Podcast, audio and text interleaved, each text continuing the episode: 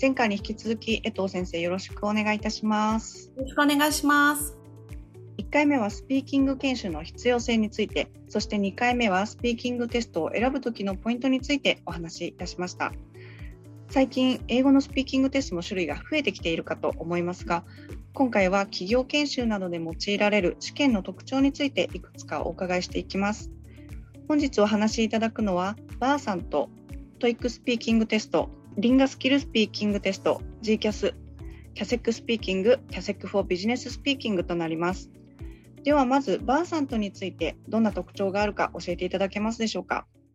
はい、えー、この Versant というテストは他のものと比べると、えー、かなり特徴が顕著に出ているんですけれども、ユニークなテストですね。えー、こちらは基本的には自分で考えて話すということをさせないテストなんですね。珍しいですよね。えー、やることというのはリピートをしたり、あとは常識問題のあの質疑応答。これはもう本当にシンプルなものです。例えば、氷が溶けると何になりますか？水ですと答えるといったようなものです。えー、あまりこう、しっかりと考えて意見を構築するというものとは、えー、だいぶ違います。え、そして単語並べ替えというものがあります。これは、え英検の5級と4級には今もあるんですけれども、基本的な文法力があるかというものを問うような、えー、タスクになっているんですけれども、例えば流れてくる音声が was reading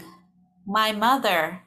her favorite magazine というものが流れてきます。これを瞬時に my mother was reading her favorite magazine という形で文を再構築しなくてはいけないんですね。これ、英語に慣れていれば、全然、あの、難しくないんですけれども、やはり、聞くこと、話すことに慣れていないと結構手こずってしまったりします。最後は、物語の要約というのがありまして、これがかなり、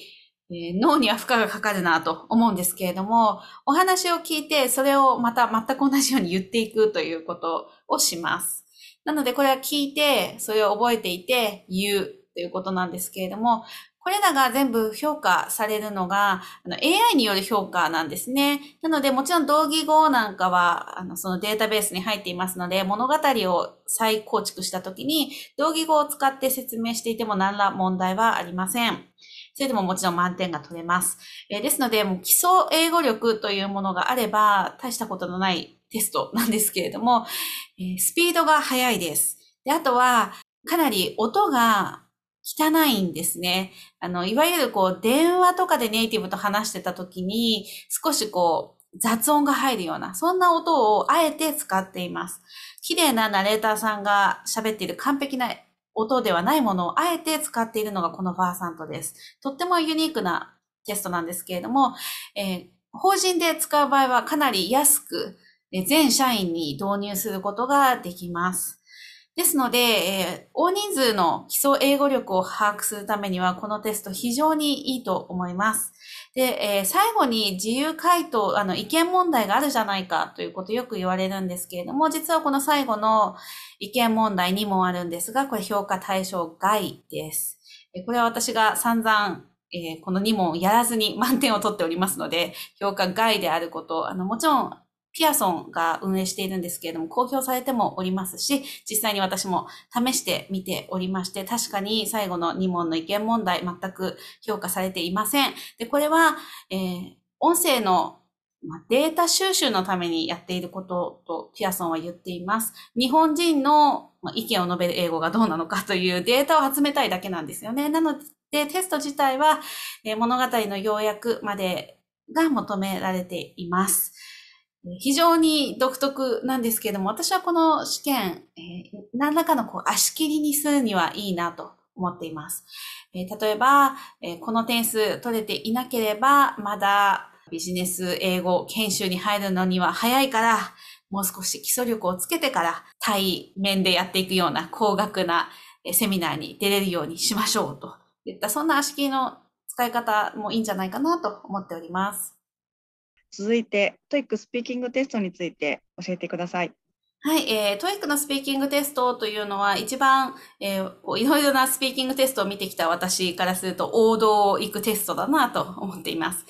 えー、この王道行くというのがどういうことかというと、簡単なタスクから始まり、難しいタスクに行くということと、あとは、英語学習者向けの、えー、綺麗な英語で作られているテストというところですね。で、まずこの TOEIC のスピーキングテストは、実際に自分で話させる前に音読をさせます。で、この音読問題というのは、初級者の人でも大体何らかの発話ができます。で、そこで、えー、発音をチェックしているんですよね。発音ですとか、流暢さというところをチェックするのに、こういった音読問題というのは使われています。そして写真描写問題というのがありましてえ、これは見たものをそのまま英語にしていく力力という、まあ、説明力みたいなところを求めているわけですけれども、これも初中級者であれば、えー、簡単な語彙力、そして、えー、文法、まあ、文を作る力、構文力というんですかね、そういったものがあれば、対応できるようになっています。だんだん難しくなってきまして、応答問題になってくると、えー、中級者ぐらいになってこないと、パッと答えが出てこないと思うんですけれども、身近な、えー、質問、まあ、問題ですとか、そういった、えことに対してインタビューで答えているような雰囲気で、え何らかのお題に答えていきます。まあ、電話の会話みたいなものを聞いたりするんですけれども、えま、自分のことを話した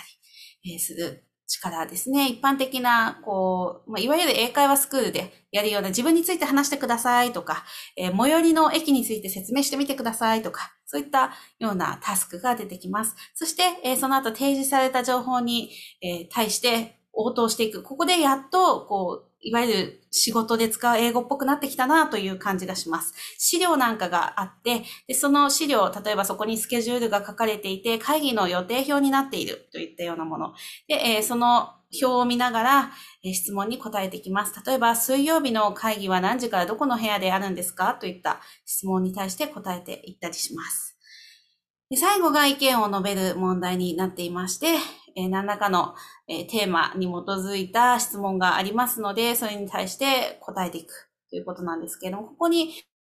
なってくると、まあ、その場で意見をまずはまとめて、で、それから段落構成を意識しながら話していくということが必要になりますので、ここはプレゼン力みたいな、えー、力にも直結していくかなと思っております。初級者から、えー、上級者まで受けられるテストになっています。ちなみにこの TOEIC のスピーキングテストは人が採点しているというところが一つの大事なポイントかなと思います。人が採点するということは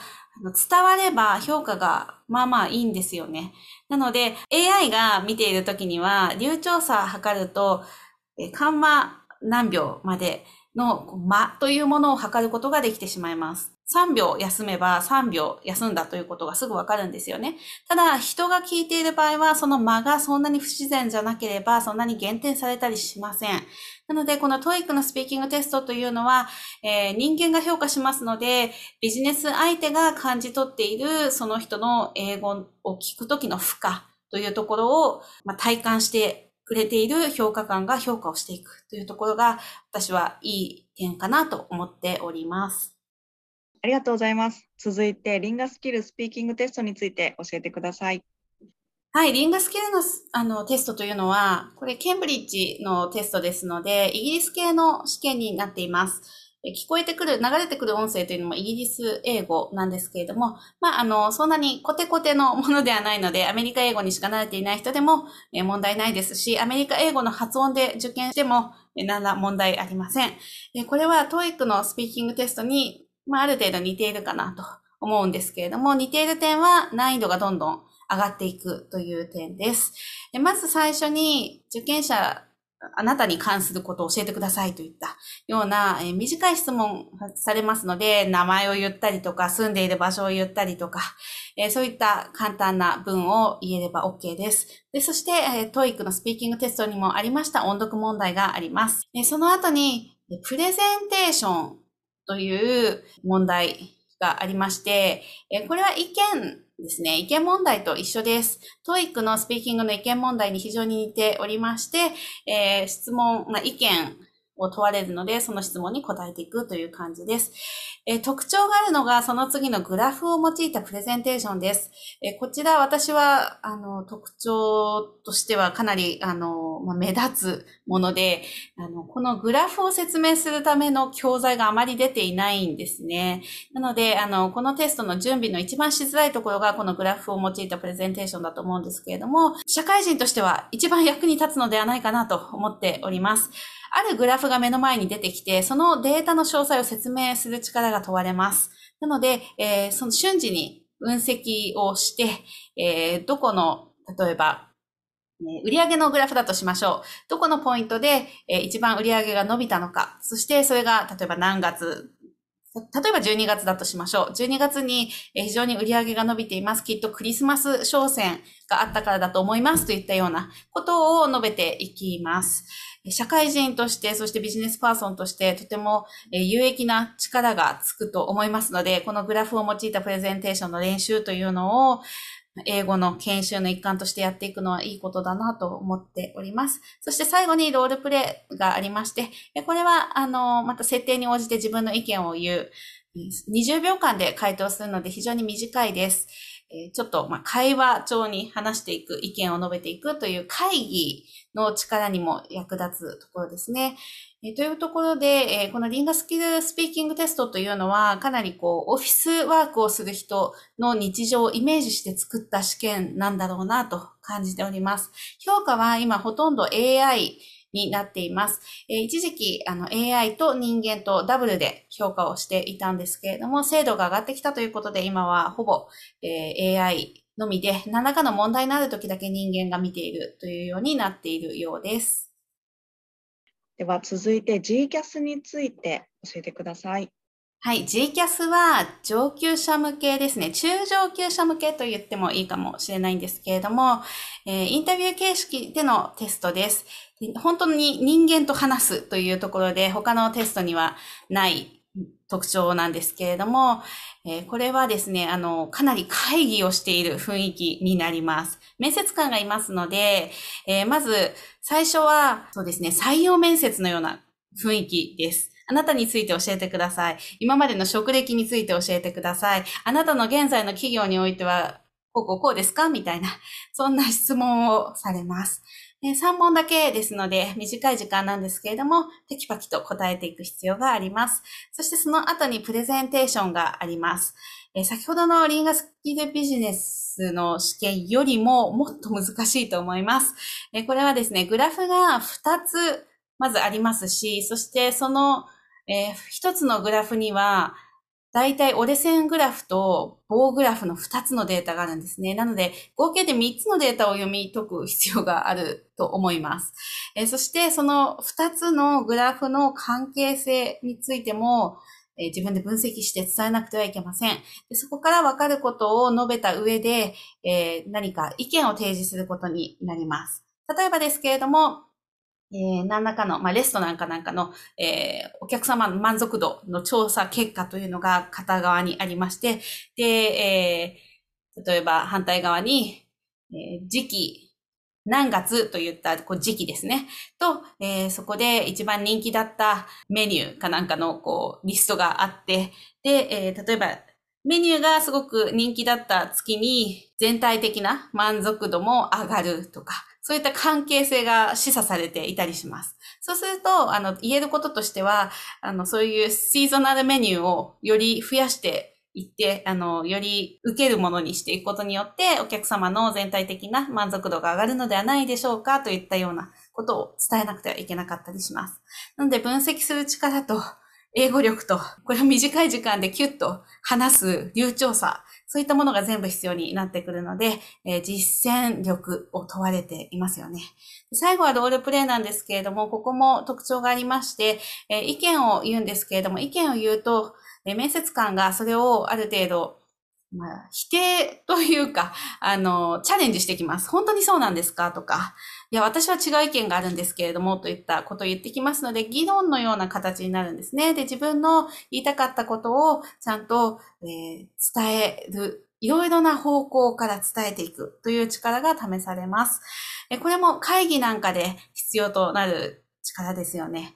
こういったところを見ていますので、このテストというのは中上級者がチャレンジすると、本当に自分の英語はビジネス場面で通用するのかということが分かって、えー、とてもいい試験ではないかなと思っております。ありがとうございます。では最後に CASEC スピーキングと CASEC for Business Speaking について教えてください。はい、えー、まず CASEC スピーキングは初級者向け、まあ、初中級者向けと言ってもいいかと思うんですけれども、えー、一番気軽に初級者が受けられるテストになっております。え、この試験自体がセファールでいう A1、A2 の初級者のレベル層に向けて作っているというところで、え、定型表現挨拶ができるかですとか、お誕生日おめでとうと言えるかどうかですとか、まあ、いわゆる中学校の英語で習ったような表現がパッと出てくるかというところをまずは見られています。えそしてその後に自分の好み、自分の好きなこととか、自分の予定とか過去のことなんかを、え伝えていきますので、これは、え過去形が使えるかとか、まあ、時制が使えるかといったところを見ているというところですよね。えそして、えその後、まあ、ちょっとしたロールプレイなんですけれども、これもすごくシンプルなもので、何々をしていただけますかっていう質問ができるかですとか、えそういったところを見られています。えそして、えイラスト描写。これ、あの、覚えていらっしゃるかもしれないんですけれども、TOEIC のスピーキングについて先ほど私が申し上げました通り、イラストを描写するというのはすごくシンプルなタスクなんですね。でこのシンプルなタスクが、この CASEC スピーキングにおいてはもう後ろの方にあるぐらい、前の方の質問というのはかなり簡単、シンプルなものになっています。えそして、え最後が意見を述べるんですけれども、この意見もそんなに、あの、長くたくさん言うことが求められているわけではないので、えやはり初級者に向いた試験になっています。どうしても今、あの、初級者が受けられる試験というのがないので、これ以外に私は今ないんじゃないかなと思っています。 Versant であっても、初級者が受けてしまうと、 natural English がバーッと流れてきますので、圧倒されて何もできなかったりします。えー、何もできない、あの、可能性が高い社員のために、のテストを買うというのは、受験の権利を買うというのは、ちょっとコスト的に無駄かなと思ってしまうかもしれないんですけれども、この CASEC スピーキングでしたら大丈夫です。えほとんどの方が中学校英語レベルのことは何らかのことができますので、えしっかりとスコアが出ます。そして、この対極にあるのが同じ CASEC ではあるんですけれども、 CASEC for Business ということで、こちらは今度は難易度が高いものになっています。かなり、あの、リンガスキルビジネスのスピーキングテストと似ているんですけれども、実務にどれだけ、あの実務でどれだけ英語を使えるかというところを見られるようなテスト構成になっています。えー、例えばデータを見て、そのデータを上司に報告してくださいといったロールプレイに、え、参加するような感じで、え、見ているデータについて説明をしたりですとか、グラフについて説明をしたりします。このグラフの説明というのはリンガスキルと全く同じですね。ただ GCAS は2つ並んでいましたけれども、こちら1つですので、リンガスキルと同様に、1つのグラフについてしっかり話せれば大丈夫です。でそれ以外に出てくるものは比較ですね。これも面白いと思います。え実際、プレゼンテーションを会社、企業の中でするときには、え何か提案するときには、例えばパッケージ案 A はこちらです。パッケージ案 B はこちらです。え違いはといったようなことで説明をしたりしますよね。え費用はこちらの方が高くて、こちらの方が安くて、ですとか、えーカラーバリエーションはこちらの方がこうで、ですとか、そういった比較をしながら、え何らかの提案をするというタスクもあります。これも日常的にビジネスパーソンがすることが多いことですので、えこういった実践的なことを練習していくというのはいいことだなと思います。会議で意見を言うというタスクもありますので、えー、実際に英語を社内で使ってほしいと思っている社員に受けてもらうのには、とてもいいテストだと思っております。ありがとうございました。一言にスピーキングテストといっても各テストでかなり個性があることが分かりました。それぞれどれぐらいの英語レベルの方に合っているテストなのか、使いどころについても見解を教えていただき、とても参考になりました。どうもありがとうございました。はい、ありがとうございます。あの、最終的にはやっぱり運用面というところで導入を検討される企業さんが多い気がします。